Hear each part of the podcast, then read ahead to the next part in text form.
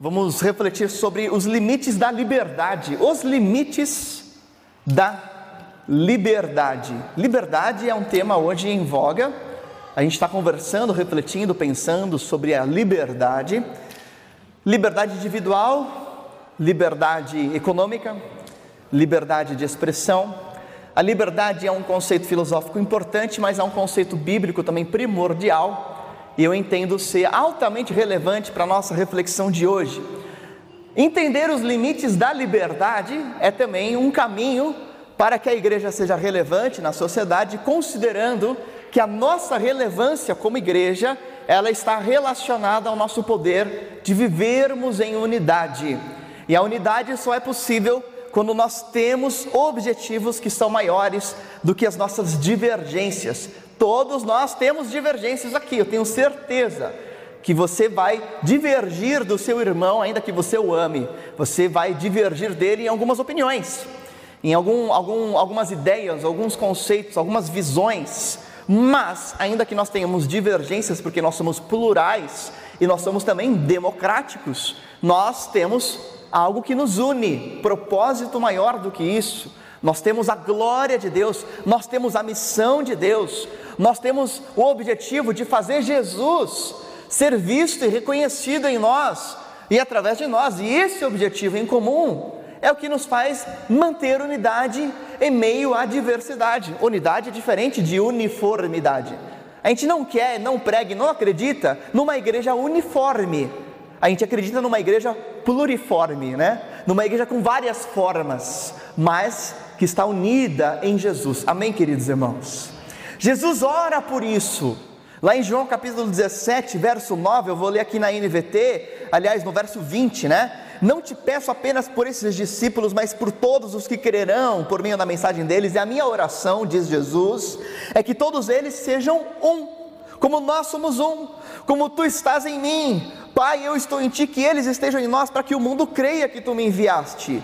E eu dei a eles a glória que tu me deste, para que sejam um como nós somos um eu estou neles, tu estás em mim, e que eles experimentem unidade perfeita, para que todo mundo saiba que tu me enviaste e que os ama, tanto quanto me amas. Então veja que Jesus ele trabalha a ideia de unidade perfeita e unidade que revela a glória de Deus e unidade que é madura. Nós já estudamos o conceito de maturidade na ideia de perfeição, na ideia de ir até o fim. O apóstolo Paulo nos explica como é que eu vivo unidade em maturidade lá em Filipenses, trabalhando a ideia de que só há um caminho para você ser maduro e viver unido ao outro, que é considerar o outro superior a você, o que não significa você se autodepreciar, mas aprender a aprender com o outro. Veja, o outro é diferente de você, ele pensa diferente. Mas a capacidade de estar unido ao diferente está atrelada à condição que você tem de aprender com o diferente. É você não se considerar único detentor da verdade, mas você saber que, ainda que o outro pense diferente de você, ele tem algo a te ensinar. Aí está a maturidade. O apóstolo Paulo nos ensina isso. Considerem os outros superiores a si mesmo. Não significa se autodepreciar e achar que você não sabe nada, mas significa ter a capacidade de aprender com o diferente. Ainda assim, há uma reflexão importante, que é a reflexão tema de hoje, que é acerca dos limites da liberdade, uma vez que todos nós entendemos que devemos zelar pela liberdade de opinião, de expressão, de, de sermos como somos ou de falarmos o que queremos falar, mas quando a gente entra no assunto unidade, a liberdade deve ser refletida e debatida e conhecida e compreendida. Quais são os limites da liberdade individual? Qual é o limite da liberdade individual de um cristão? A gente já sabe que em meio às divergências, a igreja pode viver unidade, unidade se ela tem um propósito maior que é Jesus. Mark Lloyd Jones, ele escreve que o que realmente importa não é que você é uma parte, mas que você é uma parte de um todo. Porque na eclesiologia e na teologia bíblica, o todo tem mais importância do que a parte. Você só é importante como indivíduo dentro da fé cristã, uma vez que você é parte da igreja. E a igreja é unidade, é coletividade. Não existe igreja de um indivíduo. Onde dois ou mais estiverem, diz Jesus, ali eu estarei, não é isso? Por que, que Jesus enfatiza tanto a unidade de dois ou mais? Porque há a ideia de concordância. Jesus não está dizendo que há algo mágico no número de discípulos, Jesus está dizendo que há algo de espiritual quando existe concordância entre discípulos. Porque quando dois ou mais concordarem na terra, será o quê? Ligado nos céus, não é isso, irmãos? O grande princípio que Jesus está trabalhando aqui é concordância entre pessoas diferentes, porque o princípio da igreja é unidade de discípulos.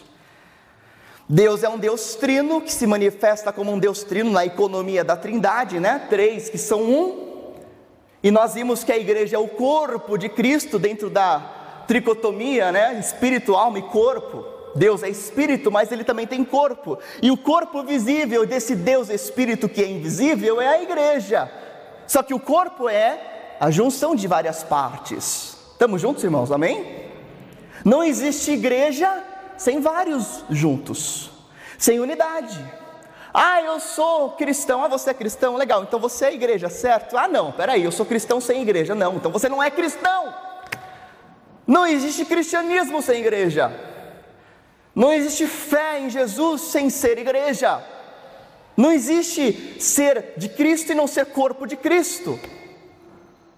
Ou você é de Cristo e está ligado à igreja, ou você não é de Cristo. Agora, o que existe hoje é uma confusão entre a institucionalidade da igreja e o organismo igreja. As pessoas confundem organização com organismo. O organismo é vivo, o organismo é essencial, o organismo é eterno, o organismo é a parte espiritual que se liga a Jesus, mas a organização é tudo aquilo que os homens fazem com o organismo. Não confunda o organismo, o corpo espiritual, com a organização da igreja que pode ser falha e pecaminosa. A unidade da igreja, o organismo igreja, a essência da igreja representa a presença de Cristo e cristãos maduros aprendem a aprender com o outro, e nisso Nessa mentalidade humilde existe comunhão com o diferente, que é a multiforme graça de Deus representada por cada um de nós, diferentes uns dos outros. Agora, sobre o tema de hoje, liberdade, é preciso compreender que unidade real, em busca de propósitos maiores, é algo que se vive com liberdade moderada, controlada e servidora em amor. Liberdade moderada, controlada e servidora. Porque a liberdade que não me faz servir em amor não é liberdade, é tirania, é opressão. Unidade em divergências é algo possível a partir da máxima de Rupertus é, Meldenius, que eu já citei anteriormente, né? a gente está estudando reforma protestante, e ele disse algo muito válido para os dias atuais, que eu repito para os irmãos hoje. Ele disse o seguinte: no essencial, unidade. Nas opiniões, liberdade. E em todas as coisas, o amor. Vocês podem dizer amém para essa frase? Sim ou não? No essencial, unidade. Nas opiniões, liberdade. Em todas as coisas, o amor.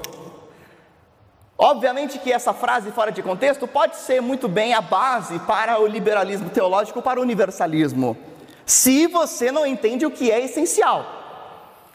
Agora, se nós definirmos muito bem e claramente o que para nós é essencial, o que eu não abro mão, aí você consegue ter unidade no essencial, desde que você saiba o que é essencial. Para mim e para nós, como uma igreja de fé ortodoxa, reformada, o essencial é Jesus Cristo como único Senhor para a salvação. Amém, irmãos? Fora de Jesus não há salvação. Pode dizer amém para isso? Para nós é essencial que Escrituras, palavra de Deus, é a única regra de fé e prática para nós, amém? Para nós é essencial que a fé é o meio pelo qual nós somos salvos, somente a fé. Para nós é essencial a obra da graça de Deus, que você é salvo pela graça e não pelas obras, e o poder da graça é o que nos transforma. Para nós é essencial que tudo que nós fizermos precisa exaltar a glória de Deus acima de tudo, amém, irmãos? Isso é essencial para você? Para mim é. No essencial, unidade. Se você divergir quanto a esses cinco pontos, não dá para ter unidade com você. Agora, se você concorda com isso, ok, vamos andar unidos. Eu sei que eu não vou concordar com tudo, com todas as suas opiniões, mas com isso, nós precisamos zelar, buscar e lutar. Amém. Então, já chegamos a uma pequena conclusão de que não é possível viver unidade espiritual com pessoas que não professem de forma prática ou intelectual esses valores, esses cinco princípios. Mas é possível sim uma igreja ou uma comunidade cheia de indivíduos diferentes, inclusive de opiniões diferentes, manter unidade em valores e propósitos em comum. E esse elemento prático de hoje é a ideia de que unidade se vive com liberdade, moderada, controlada e servidora. Unidade somente é possível sob os preceitos de igualdade e também de liberdade. Fazendo aqui um panorama histórico para os irmãos acerca dos nossos processos né, da reforma, inclusive processos que fomentaram um movimento moderno, que levaram a gente a ser o que é hoje como sociedade, né? Na pós-modernidade, uma sociedade democrática, o princípio de liberdade individual, ou seja, a ideia de que cada indivíduo é livre, livre para, por exemplo, escolher a sua própria expressão religiosa, ou livre para educar os seus filhos como desejar, ou livre para usar o seu capital, as suas finanças como desejar. Esse princípio de liberdade individual foi algo fomentado por reformadores, como João Calvino nas suas institutas. O princípio da liberdade individual é a base de um governo democrático, da democracia. A democracia, a de democratos, poder para o povo. A democracia só é possível quando você tem resguardado o direito da liberdade individual.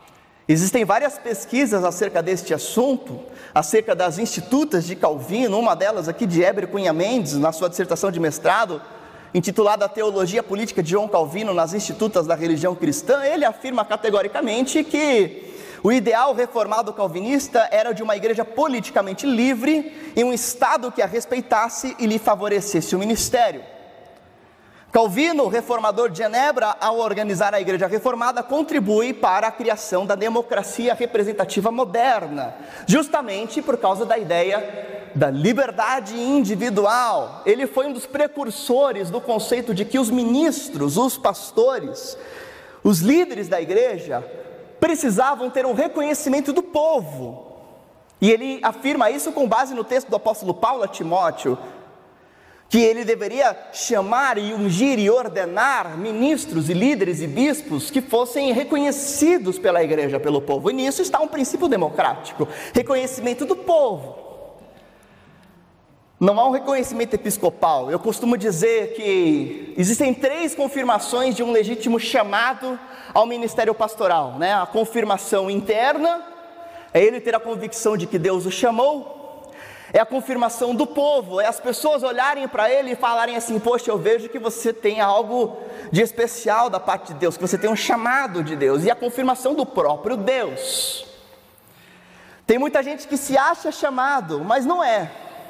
Ele acredita que Deus tem uma obra na vida dele através dele para fazer algo de especial na obra de Deus e no reino de Deus, mas só ele acredita nisso, porque ninguém vê isso nele. Esse não é um verdadeiro chamado. Porque biblicamente há um reconhecimento do que estão perto, daqueles que estão perto. Mas de fato, o que é então a democracia como forma de governo? É importante lembrar aos irmãos que democracia é o primado da maioria, mas não é a tirania da maioria. Democracia é o primado da maioria, é o governo que dá privilégios à voz da maioria, resguardados os direitos da minoria. Porque se você dá voz e privilégios à maioria, mas não resguarda os direitos da minoria, você não tem democracia, você tem apenas uma tirania, uma opressão. Porque resguardar o direito da minoria é resguardar o direito à liberdade individual. Se você quer ser livre, garanta que todos sejam livres. Se você quer viver a liberdade como uma verdade bíblica, teológica e espiritual, garanta que a sua liberdade também garanta a liberdade para o outro. Também conceda liberdade para o outro. Em resgate a esses princípios elementares da reforma protestante e de um aspecto agora bíblico teológico, Algumas afirmações elas se tornam fundamentais para a relevância da igreja e para a prática da unidade dela em maturidade. Primeira afirmação é que é necessário uma igualdade de todos os homens diante de Deus. Para que a gente possa viver o espírito da reforma protestante, o sacerdócio universal, para que a gente possa viver esses elementos essenciais da nossa fé, é preciso entender que todos somos iguais perante Deus. Amém? Concordam com isso? Segunda afirmação importante: é preciso um chamado à liberdade moderada e controlada. E terceiro, a realidade do sacerdócio universal de todos os cristãos. Olha só, sobre esse primeiro aspecto, igualdade. Eu quero ler com os irmãos 1 Coríntios capítulo 12, verso 12 a 13. Quando o apóstolo Paulo escreve o seguinte, 1 Coríntios capítulo 12, verso 12. Ora, assim como o corpo é uma unidade, embora tenha muitos membros, e todos os membros, sendo muitos, formam um só corpo, assim também com respeito a Cristo. Pois em um só corpo todos nós fomos batizados em um único Espírito, quer judeus, quer gregos, quer escravos, quer livres, e a todos nós foi dado beber de um único Espírito. O apóstolo Paulo está salientando aqui que não há diferença social, não há diferença etnológica, não há diferença de etnias, não há diferença não há distinção, não há diferença de gêneros perante Deus, porque todos os que foram batizados foram batizados em um único Espírito. Sobre o mesmo Cristo, ele salienta que não há judeus, não quer gregos, quer escravos, quer livres, todos beberam de um único Espírito. Paulo está salientando a igualdade entre todas as pessoas perante Deus. Quem eram os judeus, quem eram gregos? Eram classes distintas, os gregos eram uma classe ainda um pouco mais predominante, a filosofia gregos, romanos naquela época. Judeus estavam sobre um regime né, de império dos romanos, os livres, mas você tinha também uma sociedade em que a escravidão era comum, era regularizada, e Paulo está dizendo que os escravos e os livres, eles são todos iguais perante Deus. E ele escreve algo parecido em Gálatas capítulo 3, verso 26, quando ele diz assim: Todos vocês são filhos de Deus mediante a fé em Cristo Jesus. Pois os que em Cristo foram batizados de Cristo se revestiram, não há judeu, nem grego, escravo, nem livre, homem, nem mulher, pois todos são um em Cristo Jesus. Amém? Não há judeu, não há grego, não há escravo, não há livre, não há homem, nem há mulher, porque todos são um em Cristo Jesus. Agora, obviamente, que se você pega essa discussão, esse texto, essa afirmação e traz né, para os dias atuais, sem uma necessária hermenêutica, sem uma interpretação equilibrada, você vai dizer que Paulo está defendendo um movimento feminista, né? Porque está dizendo, olha só aqui, ó, Paulo está dizendo que não há homem nem mulher, porque todos são iguais. Sim, Paulo está dizendo que homem e mulher são iguais perante Deus, mas o mesmo Paulo afirma que homem e mulher têm funções diferentes. Igualdade de valores com funcionalidades diferentes, com funções diferentes. O mesmo apóstolo Paulo escreve em Efésios capítulo 5 que ao marido, ao homem, foi dada uma função diferente das mulheres. Veja que Deus nunca trabalhou a ideia de valores diferentes, Ele trabalha que todos têm o mesmo valor, embora a diversidade de, de, de pessoas tragam funções diferentes. Mesmo valor com funções diferentes. Não existe pessoa mais valiosa do que outra para o reino de Deus. Não existe alguém que seja mais importante do que outro no reino de Deus, mais valioso do que outro. Todos são iguais perante Deus, embora tenham funções diferentes. Em relação a esses movimentos sociais, né, o rompimento dos pronomes de tratamento, que coisa mais confusa isso, né? Não se pode mais usar ele ou ela né? essa desconstrução do gênero, essa desconstrução da função. Uma luta desgovernada pela igualdade, sem lutar pela igualdade de valores. O mesmo princípio se aplica né, para tantas outras coisas, como por exemplo, como é que você vai viver um casamento pós-moderno, em que mulheres hoje são mais independentes, têm acesso ao trabalho, inclusive conseguiram acesso a lideranças em suas empresas. Como é que você resgata esse princípio atemporal das Escrituras de homem como cabeça num casamento? Num momento em que existe uma grande omissão masculina e uma grande emancipação feminina. Quer dizer que não dá mais agora para viver o princípio bíblico, uma vez que boa parte das famílias brasileiras tem as mulheres como sustentadoras do lar. Então não dá mais para viver o princípio bíblico por causa disso. Não, eu quero mais que as mulheres ganhem mais dinheiro mesmo. Tem que ganhar dinheiro, tem que trabalhar, lógico que tem. Mas isso não fere um princípio espiritual de responsabilidade, de amor altruísta, de direcionamento e visão que Deus concedeu aos maridos. O que é preciso hoje é cobrar mais dos maridos e não massacrar as mulheres. Exigir que os homens sejam homens de verdade. Agora, sobre o aspecto 2, liberdade moderada e controlada. O apóstolo Paulo exorta em 1 Coríntios capítulo 6, verso 12. Tudo me é permitido, mas nem tudo convém. Tudo me é permitido, mas eu não deixarei que nada me domine. Amém para isso? Ele vai seguir o mesmo princípio de liberdade. Tudo é permitido, eu posso fazer tudo. Porém, existe um limite. 1 Coríntios capítulo 8, verso 9. Tenham cuidado para que o exercício da liberdade de vocês não se torne uma pedra de tropeço para os fracos o limite da liberdade. Tenham cuidado, 1 Coríntios 8, 9, para que o exercício da liberdade de vocês não se torne uma pedra de tropeço para os fracos. E Gálatas 5, capítulo 5, verso 13. Irmãos, vocês foram chamados para a liberdade, mas não usem a liberdade para dar ocasião à vontade da carne pelo contrário, sirvam uns aos outros mediante o amor. Vocês foram chamados para a liberdade, mas não usem a liberdade para legitimar os desejos pecaminosos. Porque a liberdade que apenas legitima o pecado não é liberdade espiritual, é mais uma vez escravização aos próprios desejos. 1 Coríntios capítulo 10, verso 23, tudo é permitido, mas nem tudo convém. Tudo é permitido, mas nem tudo edifica. E ninguém deve buscar o seu próprio bem, mas sim os dos outros.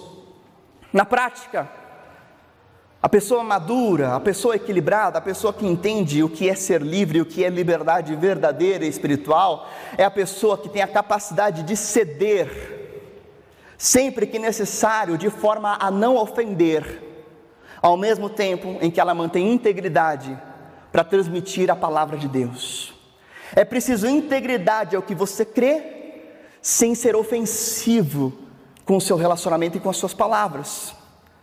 Eu lembro do Warren Risby quando ele escreve que verdade sem amor é brutalidade e amor sem verdade é falsidade.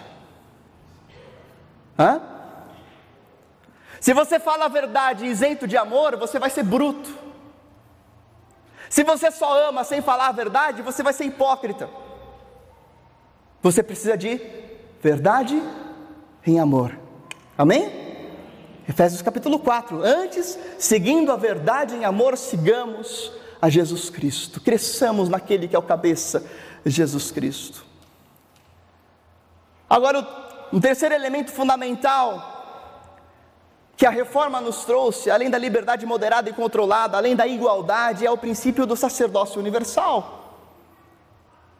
É a ideia de que todos nós temos livre acesso a Deus e todos nós podemos ser porta-vozes da palavra de Deus. Isso é explícito nas Escrituras. O apóstolo Pedro, por exemplo, escreve, escreve isso, 1 Pedro capítulo 2, verso 9. Vocês são geração eleita, sacerdócio real, nação santa, povo exclusivo de Deus, para anunciar as grandezas daquele que os chamou das trevas para a sua maravilhosa luz. Vocês todos são sacerdotes, vocês todos anunciam a glória de Deus, vocês todos são chamados para conduzir vidas a Jesus Cristo e para se relacionar pessoalmente com Deus, sem a necessidade de mediadores, porque não há distinção de valor, todos temos acesso ao Senhor. Então, liberdade bíblica só é possível sob o pretexto de igualdade e sob o pretexto de serviço em amor. A liberdade individual, ela se torna pecaminosa quando a sua liberdade leva a ferir o próximo, fere ao outro, ou quando a sua liberdade conduz a um domínio de um desejo pecaminoso, ou quando ela não é usada para a promoção da glória de Deus, mediante o bem ao próximo. Então, um resumo sobre a falsa liberdade, olha só. Liberdade que se torna opressão é tirania. Se você se sente tão livre a ponto de impor algo sobre o outro, isso não é liberdade, isso é tirania. Liberdade que fere o próximo é pecado. Se você está usando da sua liberdade para ofender ao outro, isso é pecado. O apóstolo Paulo diz isso. Liberdade que não pensa no serviço, no fundo é legitimação da egolatria, egolatria. Se você usa sua, sua, da sua liberdade não para servir ao outro, a sua liberdade é só pretexto para a sua egolatria porque você só quer fazer o que você quer, o que você acha que tem que ser feito, mas a verdadeira liberdade bíblica, ela é usada para abençoar e edificar o outro. Liberdade que não evidencia a glória de Deus. Então, se você usa da sua liberdade de modo com que ela não evidencie a glória de Deus, isso é só a legitimação da sua carne. Tem muita gente que legitima a carne, os maus desejos do coração, a partir de uma falsa ideia de liberdade. Sou livre, sou livre, não preciso, não preciso ir à igreja, não preciso orar, sou livre. Não preciso fazer, não preciso seguir nenhum princípio, não preciso ficar lendo a Bíblia todos os dias. Não princípio, não preciso ter pureza sexual. Não preciso me dominar quanto aos meus vícios ou impulsos. Eu sou livre porque Deus nos deu liberdade. Isso não é liberdade, isso é legitimação da carne. E se você usar uma falsa ideia da liberdade para não se sentir mal quanto ao próprio pecado, a liberdade, obviamente, tem que ser o direito e a bandeira a ser defendida por todos nós, mas isso na prática significa não impor os seus pensamentos e convicções que não são essenciais e zelar para que você e o outro sejam livres para crer, para expressar as suas crenças, desde que isso não venha ferir o próximo, mas edificá-lo. A ideia é a seguinte, né? Isso ah, foi escrito já por pessoas que pensam melhor, melhor do que eu, por filósofos do passado que elaboraram o conceito de liberdade de uma forma muito mais profunda do que eu, como John Locke, Voltaire e Kant. Todos eles escreveram as mesmas ideias sobre liberdade individual. A ideia é o seguinte: que todos aqueles que refletiram sobre a ideia da liberdade tiveram um conceito de que tudo deve ser aceito, ou toda religião deve ser aceita, exceto aquela que pregar a violência e a destruição da própria sociedade. Existe um conceito chamado de paradoxo da tolerância. Paradoxo da tolerância. O que é paradoxo? São duas ideias né, que podem ser consideradas verdadeiras, mas que se opõem. Paradoxo da tolerância, ou seja, a tolerância ilimitada é coveira da própria tolerância. O que é tolerância ilimitada? É quando você tolera tudo e a todos, em qualquer prática, em qualquer expressão, em qualquer palavra, em qualquer atitude. Isso é tolerância ilimitada. Se você defende a tolerância ilimitada, você vai matar a própria tolerância. Como assim? Bom, é o seguinte: imagina que você dá liberdade, você mora lá no meio da selva, e você dá liberdade para. Você mora na savana africana e tem um leão faminto que mora perto de você, mas você é um grande defensor da liberdade. E você fala assim: todos os seres vivos têm que ser livres, e todos têm que ser livres. Só que você está zelando pela liberdade de todos, inclusive daquele que pode ser o seu opressor. Aí você fala assim: todo mundo tem que ser livre, inclusive o leão, a gazela, os pássaros, os peixes e os seres humanos. Aí você fala assim: o leão está chegando perto. Você fala assim: não, o leão tem que ser livre. Aí o leão vem e come você, eu come o seu parente. Você fala assim: não deixa o leão, porque o leão é livre. Aí no dia seguinte o mesmo leão vem e come sua avó. Aí você fala assim: não, deixa o leão, porque o leão é livre, todos os seres têm que ser livres. No dia seguinte, esse leão vem e come seu filho. Você fala assim: não, leão tem que ser livre, liberdade. A defesa da tolerância ilimitada vai acabar com a própria tolerância. Porque se você legitima o opressor, você mata a sociedade. É necessário o direito de não tolerar o intolerante. Não tolerar o intolerante. Isso é um paradoxo. Na comunidade multicultural tolerante, em que tudo deve ser tolerado, nós temos que acreditar que tudo é tolerado, menos os intolerantes.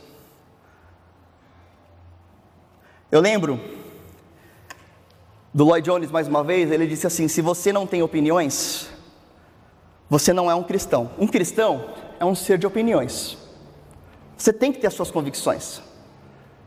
Quanto à fé, quanto à Bíblia, quanto à verdade, quanto às Escrituras, quanto à salvação única em Jesus Cristo.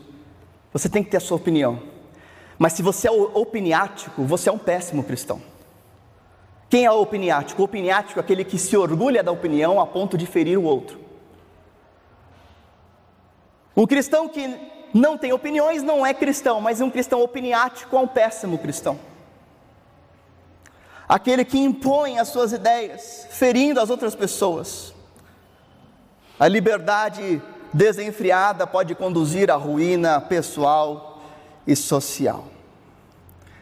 Você tem que amar a verdade, não a sua opinião. E às vezes, amor pela verdade te leva à concessão, porque você quer que Jesus seja glorificado. Jesus seja exaltado, não a sua capacidade intelectual. Vocês sabem que, trazendo ainda mais uma ilustração sobre o conceito de liberdade, ah, Frank Sinatra né, ficou famoso por uma música chamada I Did It My Way, né? Eu fiz do meu jeito. Vocês sabem essa canção, né? Não vou nem arriscar cantar aqui. A canção diz assim, né? Apesar de tudo, eu fiz do meu jeito. Eu escolhi os meus caminhos. Eu fiz do jeito que eu queria fazer. É curioso que tem até ex-presidentes americanos que escolheram essa canção no dia da posse. Vou fazer do meu jeito. Mas um fato também bem curioso sobre a biografia de Frank Sinatra é que ele que ficou famoso por essa canção, Vou fazer do meu jeito, quem o acompanhou nos seus últimos minutos de vida, anotou que as suas últimas palavras foram as seguintes: eu estou perdendo, I'm losing it, estou perdendo. Frank Sinatra, no dia 14 de maio de 1998, foi vítima de uma parada cardíaca. E as suas últimas palavras foram: Estou perdendo. Curiosamente ou paradoxalmente, o desejo desenfreado de fazer tudo do nosso jeito vai nos levar a perder tudo. Vai nos levar a perder tudo. A falsa liberdade te conduz à perdição completa. Queridos irmãos, para orarmos, alguns pontos são importantes dessa reflexão que eu quero relembrar. Primeiro, a democracia é um princípio oriundo da nossa herança de fé reformada e sem dúvida deve ser defendido, está ligado ao preceito da liberdade individual do sacerdócio universal. As escrituras, elas nos revelam não existir uma distinção entre as pessoas, porque todos são iguais perante Deus, uma vez que tenham sido regenerados por Cristo. Amém? Todos são iguais perante Deus. Se você não está em Cristo, você é pecador como todos os pecadores que nascem em pecado. Se você está em Cristo, você é igual a todos os regenerados, remidos somente pelo sangue e mérito de Jesus. Não há distinção de valor entre as pessoas. E a igualdade pressupõe liberdade individual, que biblicamente é expressa em amor, em moderação e em serviço ao próximo. A nossa liberdade O fato de sermos livres, e somos livres, e vivemos num país com liberdade, e eu duvido muito que não tenha liberdade religiosa no Brasil e que um dia isso chegue a ser uma verdade. Não tem como maioria ser oprimida, ser opressa. Esse discurso de que os cristãos estão sendo opressos é falso, porque cristão hoje é maioria no Brasil. Nós temos liberdade. A ideia é, nós temos liberdade religiosa, onde não tem liberdade é no campo missionário, né? Nosso missionário está aqui. Quer saber o que, que não é liberdade religiosa? Pergunta como é que é lá no campo. Vê como é que é ser igual ao Brasil. Se é isso mesmo que a gente vive no Brasil, se a gente vive perseguição no Brasil, não vivemos. Agora, o fato de nós termos liberdade religiosa, o fato de nós termos liberdade em todos os aspectos, aonde isso está, nos está nos levando? O que, que a liberdade que nós temos tem produzido em nós? Onde a sua liberdade está te levando? A liberdade pode ser uma maldição, ao invés de ser uma bênção. Se a liberdade for a legitimação do seu pecado, da sua ofensa, da sua intolerância, o que você tem feito com a sua liberdade? Então, meus irmãos, viva uma verdadeira liberdade que não legitima o pecado, que não fere o próximo Viva uma verdadeira liberdade que glorifica a Deus, que promove livremente o bem. Você é livre, sabe para quê? Não para ferir o outro, você é livre para servir o outro. Se você quiser, você pode fazer o bem para quem você quiser. Você pode fazer o bem para um kardecista, você pode fazer um bem para um muçulmano e você pode fazer um bem para um cristão. Mas não, a gente quer usar a nossa liberdade para ferir. A gente quer usar a nossa liberdade para ter o direito de falar o que quiser, independente das consequências. Ao invés de usar a nossa liberdade para o bem, ao invés de usar a nossa liberdade para lá e doar uma cesta básica, para lá e servir no lar batista, para lá e ajudar com os adolescentes, para fazer discípulos, para pregar o evangelho livremente. Você tem liberdade, preservada e resguardada pela Constituição, inclusive para pregar o evangelho individualmente na sua empresa. Você tem liberdade, ninguém pode te proibir. Talvez o diretor da empresa possa te proibir de você fazer um culto evangélico, mas ele não pode te proibir de você discipular alguém na sua empresa. Você é livre para isso. Mas não, a gente quer usar a nossa liberdade para tudo, menos para a glória de Deus. Porque aquele que zela tanto pela liberdade, nem na verdade legitima a sua omissão. Muitas vezes está legitimando a sua falta de usar a liberdade para o bem. Reafirme sempre as suas convicções sem impô-las. Quero orar com os irmãos e pensar o seguinte enquanto nós oramos: na nossa vida, a liberdade tem sido, tem sido algo prejudicial ou algo benéfico? Nas nossas relações humanas, o quanto a liberdade está abençoando vidas ou o quanto a liberdade está ferindo pessoas? Essa tem que ser a nossa reflexão hoje. Como é que seria uma sociedade onde não há liberdade para expressar? Seria muito diferente. O quanto a nossa liberdade está abrindo portas para fazermos o bem, ou para glorificarmos a Deus e cumprirmos a sua missão. Vamos orar a Deus. Senhor Deus, estamos aqui diante de Ti, gratos pela Tua palavra, pela oportunidade de refletirmos nas Escrituras. E Senhor Deus amado, eu creio que o Senhor é gracioso, é misericordioso, que Teu Espírito Santo tem falado aos nossos corações. E Pai, nós queremos nos submeter à Tua palavra, à Tua verdade revelada, às Escrituras. Nós reafirmamos aquilo que cremos. Nós reafirmamos a nossa fé no Senhor Jesus. Nós reafirmamos, ó Pai, a nossa submissão à Tua autoridade, ó Deus. Nós cremos que a Tua palavra é a autoridade máxima. E Pai, a tua palavra está nos dizendo que a liberdade precisa ser moderada e em amor. A tua palavra, Deus, está dizendo que nós devemos usar a liberdade não para dar ocasião à carne, mas para servir ao próximo. A tua palavra, Deus, está dizendo que tudo nos é lícito, mas nem tudo edifica. A tua palavra, Deus, nos diz que todos temos o mesmo valor. Pai, ajuda-nos, ó Pai, a levarmos a sério a tua palavra. Ajuda-nos, ó Pai, a lutarmos por aquilo que o Senhor nos ensina.